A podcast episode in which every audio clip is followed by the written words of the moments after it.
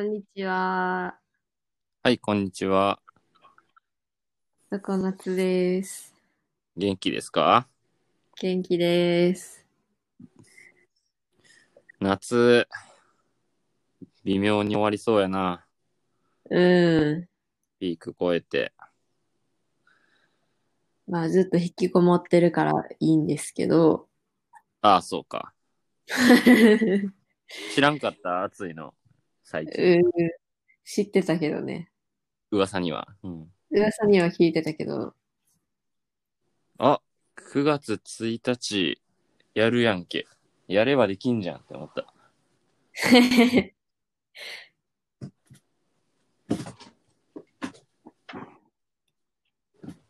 あの、今更、今更ながらっていうか、はい。何の話 K-POP の話していいですかいや、もう、したけどやい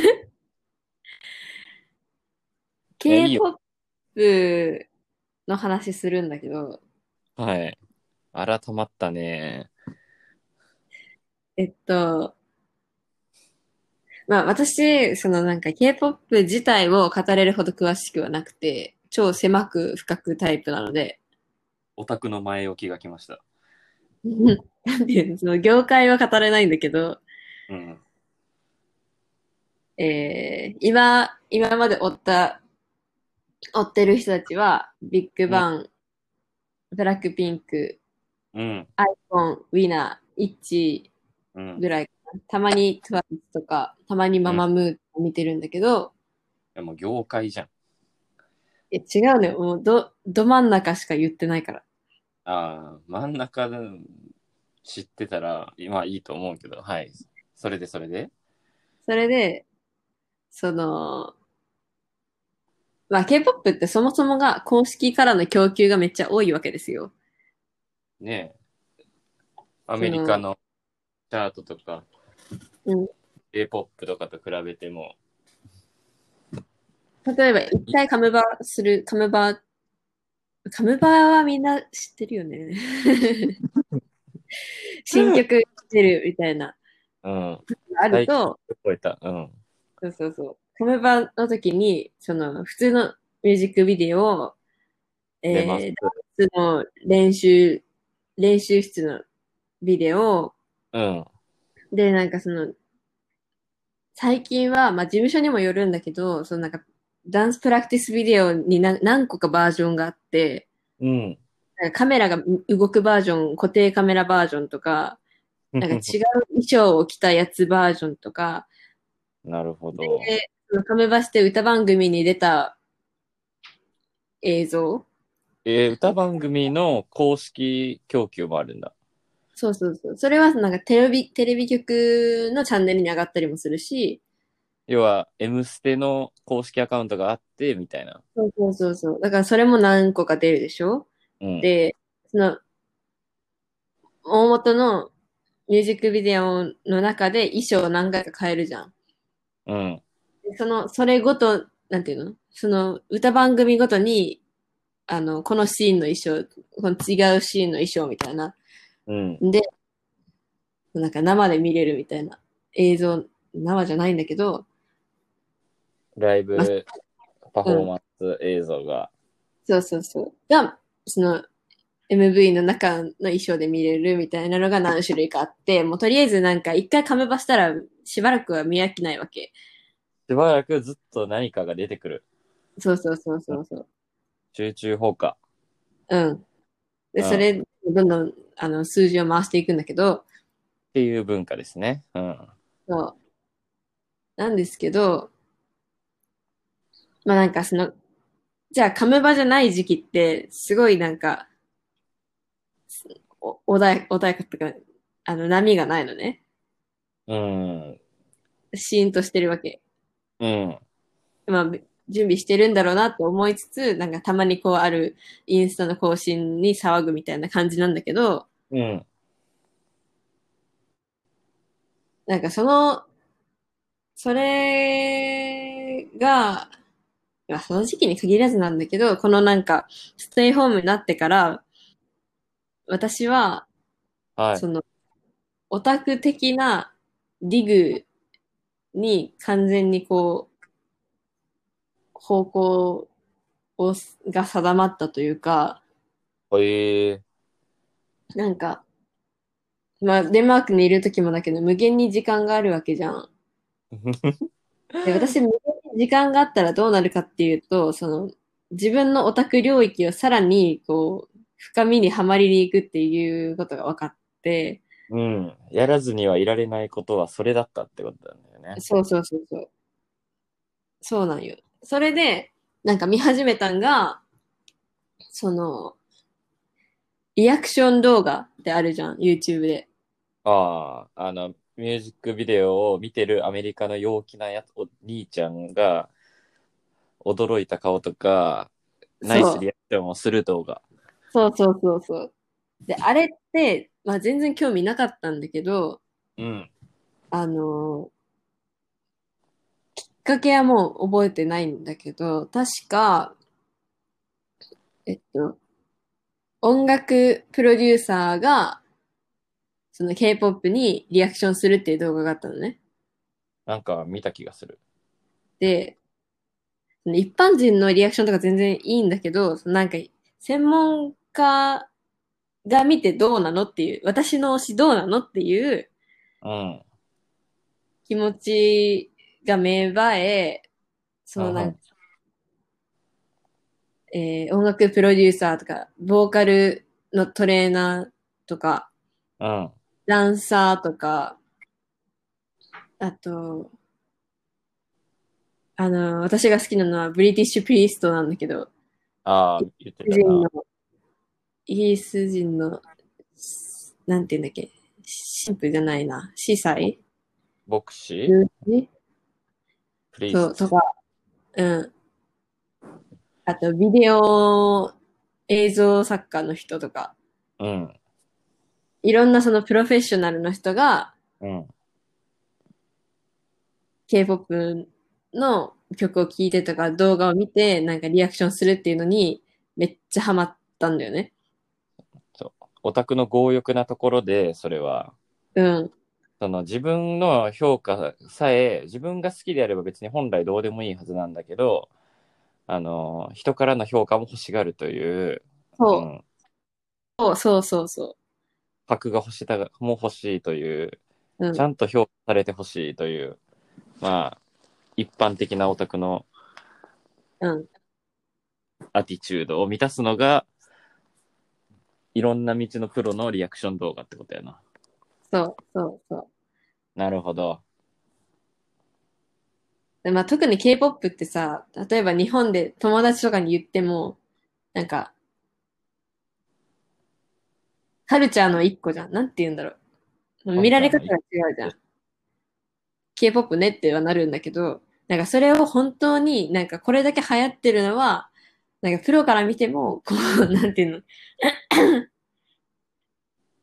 理由付けがいできるっていうか、もう、ただのファン、ファンからの人気が厚いっていう評価軸だけでなくて、そうちそゃんうと。こう、ところがすごいっていう、流行るべくして流行ってんだなっていうのを再確認するために、うん、そういうのを一個一個見てるんですよ。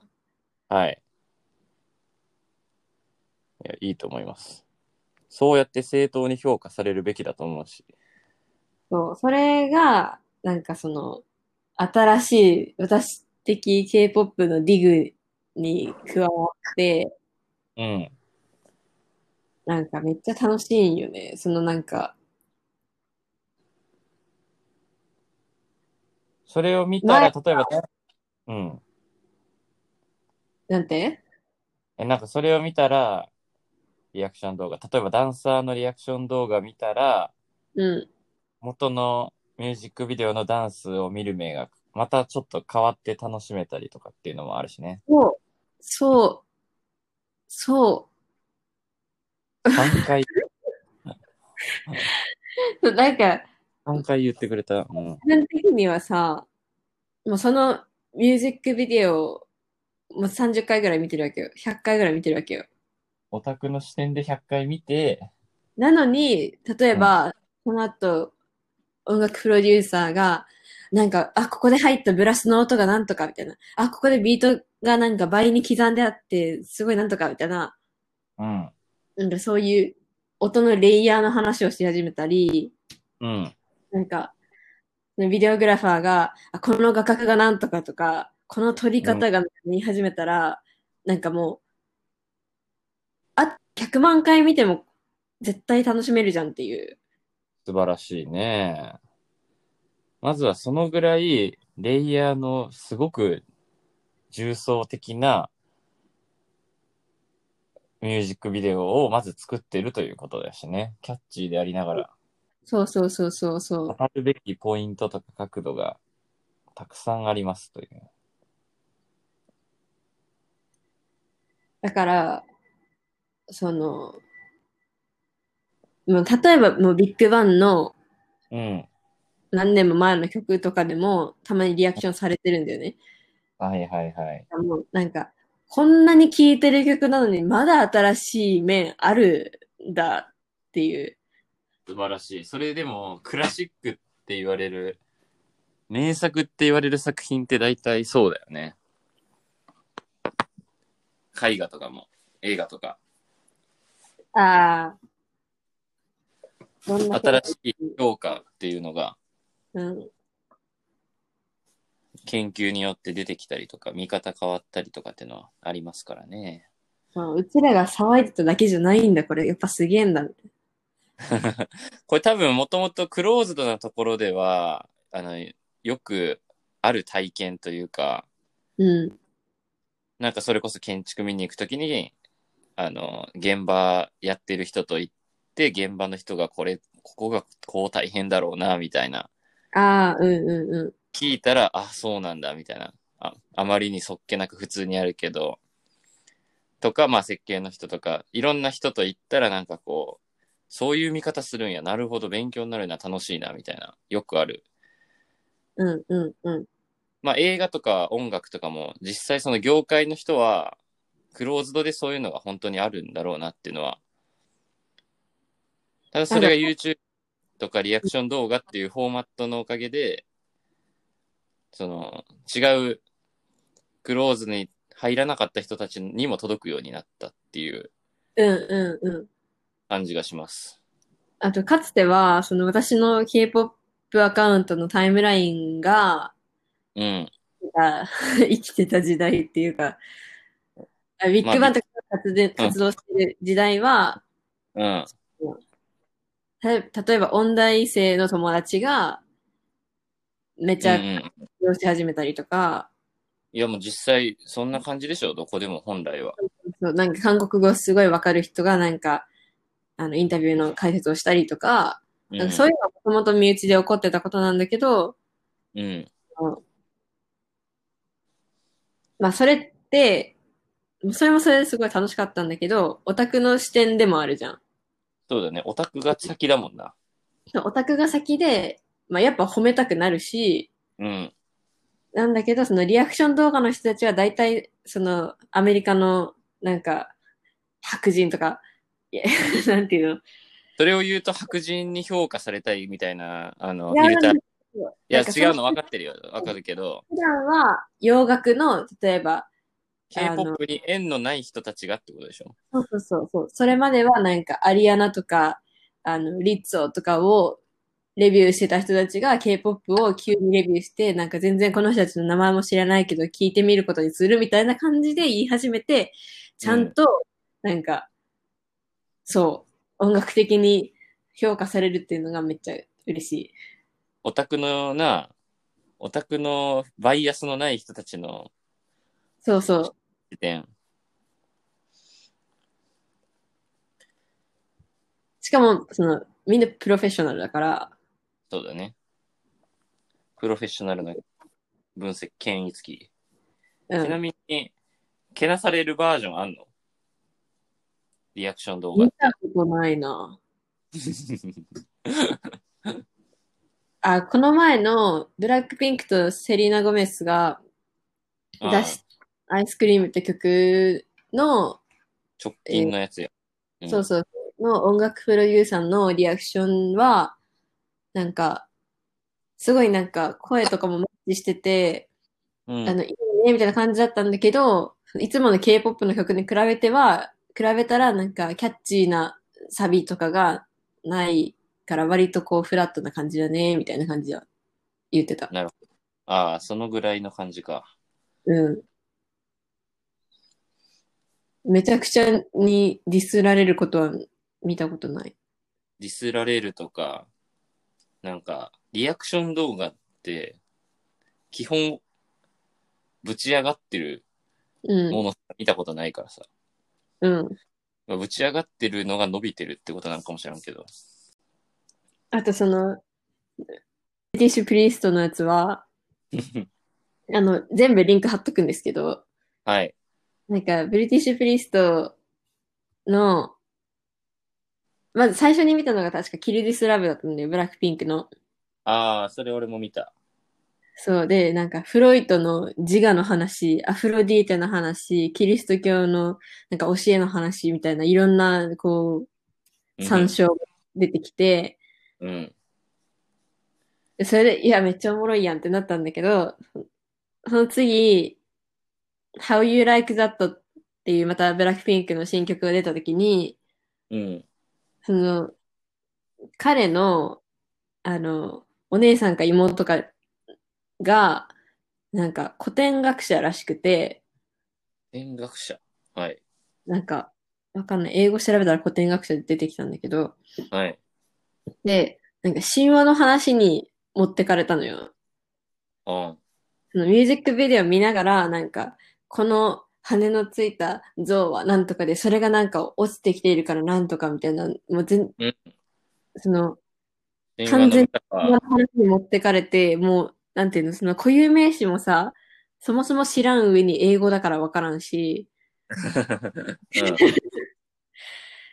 その、わかるアフロディーテじゃなくて、アフロダイダイティって呼ばれたりするじゃん、英語で。ああ、なるほど。そういう小さい違いで、なんかさらにわからんくて、うん。なんか、もう持ってかれたわけ。その、お姉さんの古典的解説に。 もう、その聞き馴染みのない固有名詞を含め、そんなに広がる解釈っていう。そうそうそうそう。雰う囲気にんその人は持っていかれ別に、うん、ファンではないから、うん。でも、なんかそこまで深読みができる人って、K-POP の個室があるので、ぜひとも来てほしいと思ったんだけど、いや、K-POP 沼っていうかね、オタクって大体そうなのよ。あと、批評家って大体そうなのよ。ああ。その、バンタンとか BTS とかは、オタクの深読みによってなんかこう、進んできたとこがあるので、ええー、そうなんだ。うん。そう。でこのプリーストたちは、なんか、その、音楽的にプロフェッショナルってわけじゃないんだけど、その歌詞から、その背景にある思想とかを深読み、うん。うん。こういうことを言おうとしているとか、なんか、今の若い子はこういうことがあるから、こういうことを言ってるんだね、とか、なんか、そういう、もう本当にプリーストっぽい話につながっていくのが面白い。うーん。なんかもう、プリーストってそれ聞いてるとほんま絶妙やなと思ってさ、うん。フロイトとか、神話の女神とか、もうなんか、例えばもう多分エヴァンゲリオンとかでもそういう精神分析とか神話のメタファーでの読解とかってあったりとかしたし、ああ、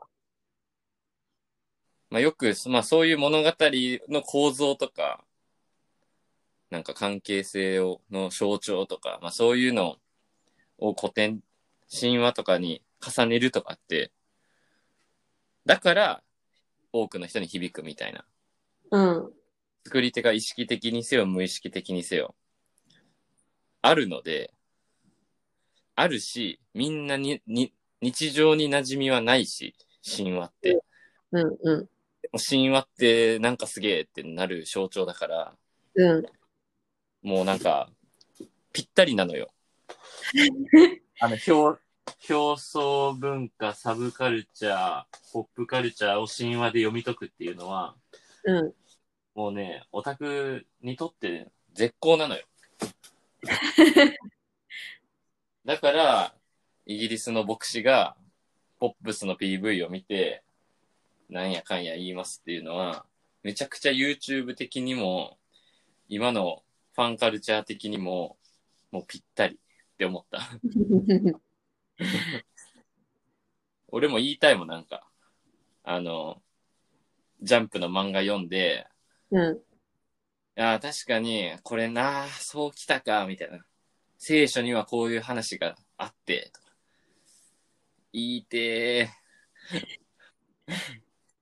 ドヤ顔で言いてーってなるもん。でもなんかその、まあ、話し方もうまいしさ、もうなんか解説も、あーってなるから、なんかそこら辺のオタクより全然なんか分かってるみたいな。一回、初見なはずなのに、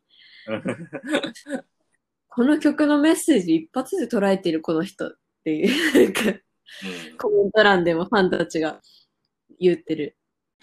なんかもともと、だから、やっぱりすごいのは、その解説しがいのある作品っていうのもやっぱりすごくて、うんうあのー名作ほど、もういそういういろんな角度で分析、読解されるのって、文学とか映画とか絵画とかでもよくあることで、ん。うん。まあ、例えば、モネの睡蓮とかさ、う映画、ゴッドファーザーとかさ、うん。ん。うん。もういろんなもう無限によってなってるところで、プロじゃなくても見てわかるのは3分から5分ぐらいの短い映像で、まだその映画論とか文学論とか美術批評とかみたいなものと同じぐらいアカデミックな蓄積ってないんだけど、うん。ミュージックビデオみたいな3分から5分の映像っていうのは。うんにもかかわらず、もう情報量とか、そのレイヤーがすごすぎて、あの、K-POP のミュージックビデオってとこ、なんかもう、作り手は結構革新派的に、ある程度やってるなっていう気がする。いや、それ、それ、あの、みんな言ってる。 K-POP って本当にすげえコンサルタントが作ってるんだなって思う気がすげえするもん、見てて俺。なんか、もう毎回毎回パーフェクトな音しかできないわけ、この人たちっていう。 なんか、あの、ピクサー映画みたいな感じやねなんか、うん。ジブリ映画じゃなくて、もう各パート各パート、アニメーターにもシナリオライターにも声優にも、なんかいろんな部門のプロフェッショナルがちゃんといて、で、どういうそれらを組み合わせた表現にしたら、受けるのかはもうみんな知ってて。うんうんうで、過去こういう作品を作ってきたこういう人たちがやる、今回の作品ではこういう表現で次行ったら行くべきっていうのもちゃんと分かってて、ん。ファンだけ毎回新鮮に驚いてるみたいな。そう。ファンだけってかも、その中の人たちも、まあうまくいくかはビビりながらやってるとは思うけど、それがハマらんかったらどうっていうのは、やってるとは思うけど、ちゃんと当たってる。うん。特に最近。うんうんうそれがちゃんとなんか定量化できてるから、新人モードカーンって出てくるもんな、スーパースターが。ん。そうだね。 うん。いやもう、だから、もうアイドルが、スターが、ゴシップ出したらほんまふざけんなよって思うんやろうな。えー、そうですね。まあ私基本的に、えっと、英語ので出てるビデオを見るんだけど、その解説とかリアクションは。うん。えっと、日本人で見てる人も2人だけいて、へえで、1人は、えっと、新た、新たダンススクールって人で、うん。新田さんは、まあ、ダンサーなんだけど、その、ビデオ全体に対してのリアクションっていうよりは、うんその、一人一人にフォーカスして、この人はこういう動きができるから強いとか、こういう骨格がとか、うんうんうん。なんかそういうのを言うのが面白い人で、パフォーマーとしての面をちゃんと見る人。そうそうそうそう。うなんかん、この、この人は表情がなんとかみたいなのを、こう、めっちゃ動画を止めながら言ってくれて、うん。だよねーってなる、なる人。なるほど。うん。で、あ、出てきた。えー新たなルール。うん。そう、もう一人は、えっと、さきこ、さきここボイスっていうチャンネル名なんだけど、た多分さきこさんと一緒で、うん。えっと、この人は、ボーカルトレーナーなんだけど、なるほいど。つも、その動画の内容は、歌い方の解説みたいなんです。なんて言うんだろう。お前、さっきここボイス出てきました。えっと、歌うときにはこういうのに気をつけてね、みたいなことを話してるんだよね。あ、本当だ。だから割と、なんかカラオケで歌うときには、みたいな体で話してるんだけど、うん。でも多分これ見てる人で実際に歌いたいなと思って見てる人あんまいないと思ってて、そうなん例えばタイトルで、癖強すぎやろ。歌い方、オーマイゴッド、うん、なんとか、前編とか、英語歌詞にチャレンジ、歌い方、ダイナマイト、そう。 BTS。うん。みんな歌いたいと思って見てんのかな私はそのなんか歌、っていうかボーカルをめっちゃ細分化して、この細かいしゃくりがとか、そういうのを聞くのを楽しんでるんだけど、まあなんか歌い方っていうを紹介します、解説しますっていうフォーマットに乗って、あ、うんこういう工夫をしてるんだなっていうのをそうそうそう。見てるっていうだけやねんな。なるほうど。ほとんどの人はそうじゃないのってことね。で、私は思うんだけど。確かに、でも、ジャンル見ると、えー歌い方邦楽編、歌い方洋楽編、えーミセス祭り、リアクション動画、ボーカルスキルアップ、ちゃんみな、K-POP、ちゃんみなシリーズあるやん。ちゃんみな全然わかんない。あ、ちゃんみな知らないうん。あのーラッパー日本の。で、韓国語と英語と日本語のトリリンガルで、のギャル味の強い女の子のラッパえー、そのギャル、ギャルの部分しか知らなかった。ー。あ、そうなんや。 もう最初っからなんかそのラッパー、ラッパーだけど、あの好きな、尊敬してるミュージシャンボアです、みたいな感じで、そう。新世代感えーうん、ラップ、ヒップホップの名前じゃなくて、歌かっこよくて、ダンスもかっこよくて、トリリンガルなのがもうめちゃくちゃイケてるからみたいな。っあーていうのが結構お新鮮味のある感じだっなた。るで、ほどねまあ、10代の頃からもファーストでパンと売ると。えうん。っていうのを日本の人では見てるってことね。 ー、そうです。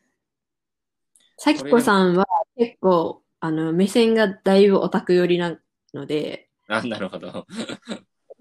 なんか、それも面白い。この人はなんか、例えば、その、イッチーのリュジンっているんだけど、リュジンのここは、もう本当に上から行くように、リュジンこびないからね、リュジンはみたいな感じで、あの、指導してくれるから。それも面白い。これはでもやっぱ、ポテンシャルのあるフォーマットという感じがするな。だってみんなこれからも、さ、うん。そういうカルチャーをいろんな楽しみ方をしたいと思ってるはずなので、うん。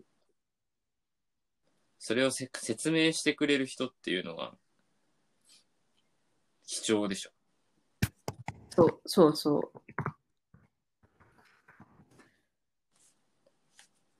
プロリアクション動画し、しそうあ、あともう一個、ボイトレの人は、うんえーコネクト、英語でコネクト、かっこボイトレチャンネルっていう、オネクト、最近アップしてんのかな前はよく見てたけど、ボイトレ、あ、出てきた。あの、キルディスラブとかは上げてたんだよね。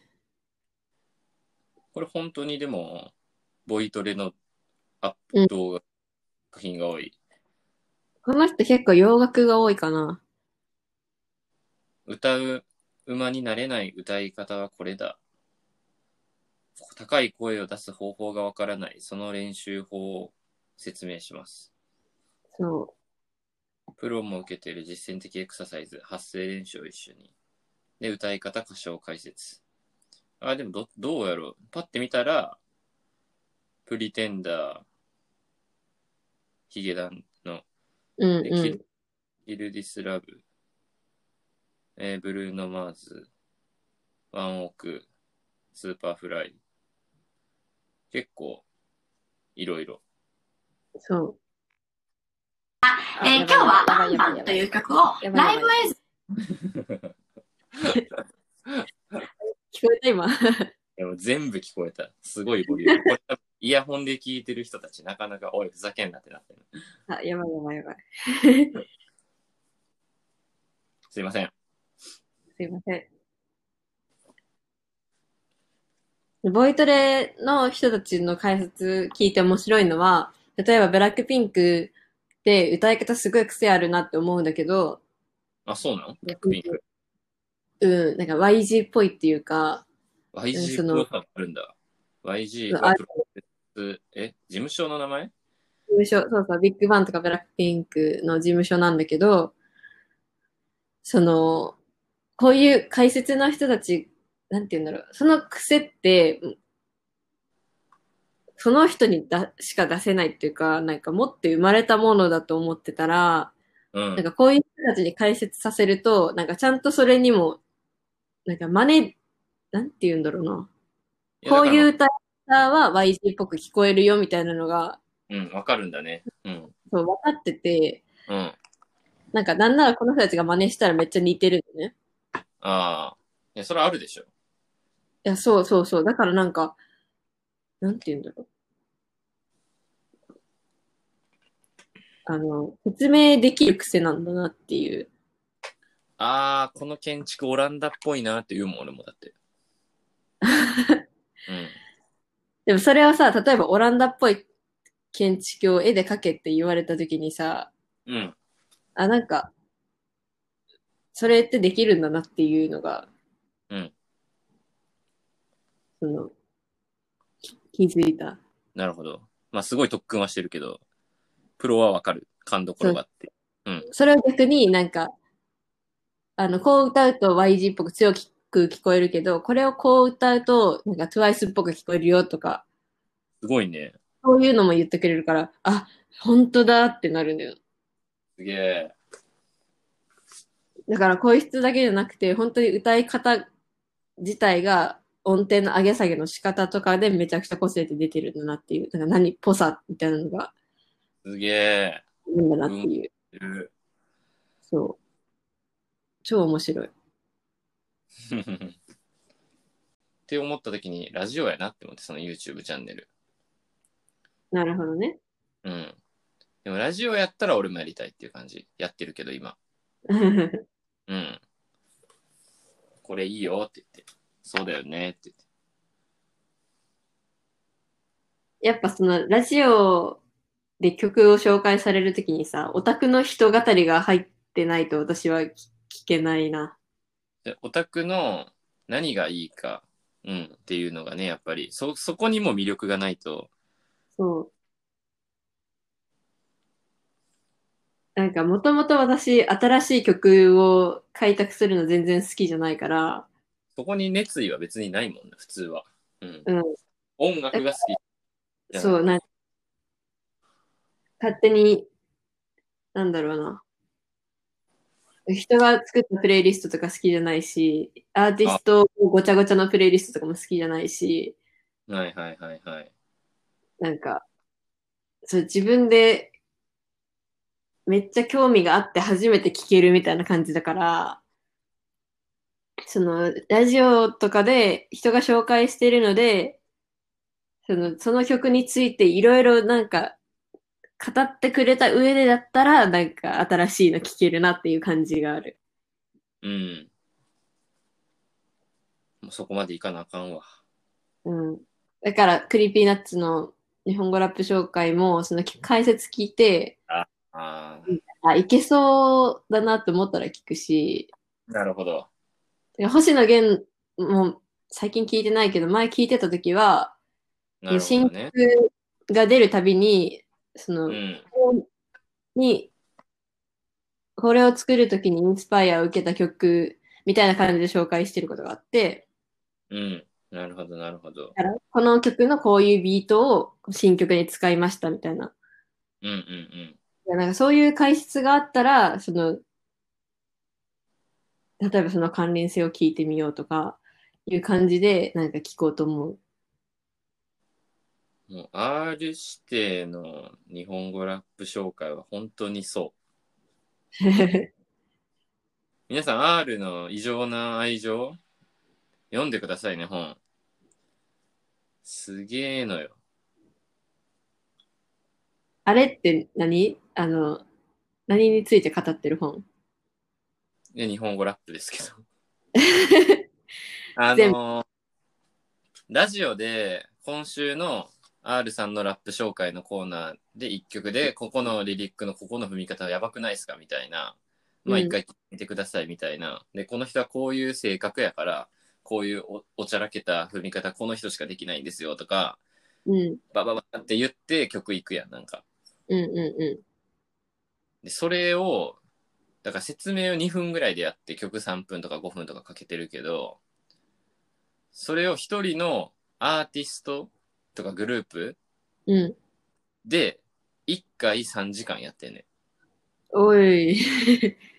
だからあファーストはこうで、セカンドはこうでってやってんねん。あで、それが5回分ぐらいあんねん。で、それがほ、で、それをなんか音楽ライターと対談形式でやって、で毎回人入れてイベントにしてやってて、トークイベントにして。ー、うん。で、それをまとめた本やねんよ。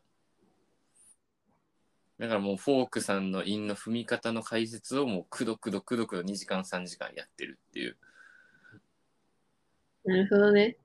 ガキレンジャーがどんだけアホアホな踏み方してるのかっていうのを最初にくどくど説明して途中からガキレンの2人入ってきてみたいなうメンバーの。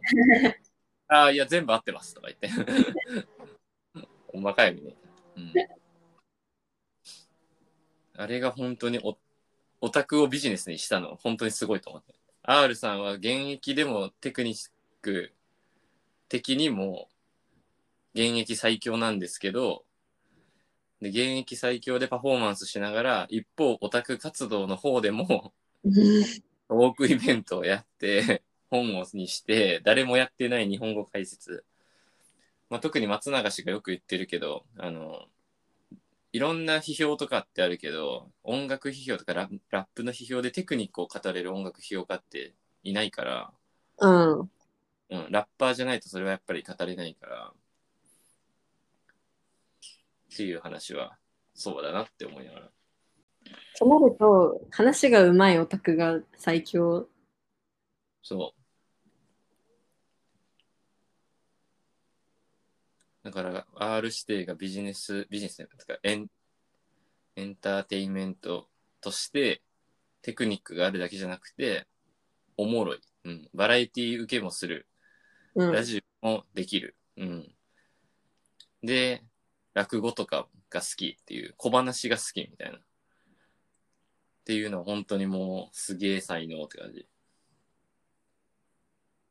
ね話下手なオタクって誰も話聞きたくないからね。 きついことを言うな。あと話がうまいオタクが言語化できてない時のバイブスしか、バイブスが先行して、出てる、そっちしか出てない時は好き。ああ。それもわかる。まあオタクの話で全然 K-POP の話じゃないんですけど、うん。今、あの、チェーンソーマンっていう漫画がありまして、ああ。あのジャン、ジャンプで連載してる漫画なんですけど、あのーここ5週間ぐらい、もうしもう毎週、すごいんですよ。うん。 もう先が読めない。え、どうくんのえ、こうなんのええ、もう無理。もう無理っていう、過激過激展開がすごいんですよ。今絶頂なんですけど、なんか、他の漫画家の人で、そのチェーンソーマン好きな人、まあいっぱいいるんだけど、あの、横槍めんこ先生っていう漫画家の人がいまして、はい。でその人がいつもジャンプが月曜日の夜中にアップしん、週間アップされた時に、あのー先行してオタクが出るタイプなのよね。なんか、うん。いつもは、その、先生のタッチでチェーンソーマンの絵描いて感想アップしたりとかしてたんだけど、うんうん。プロオタクとして同じ業界の、うん。なんかこう、ちょっとこれもリンク貼っときますけど、はい。もう自我が崩壊したツイートをして、ウォッカを半分開けて寝るとか、そういう感じになって、もうなんか、あーって、みんなこう定点観測してんねんけど、はい定点観測してあ、自我が崩壊したのは、俺だけじゃないんだっていうのを安心、少し安心するっていう。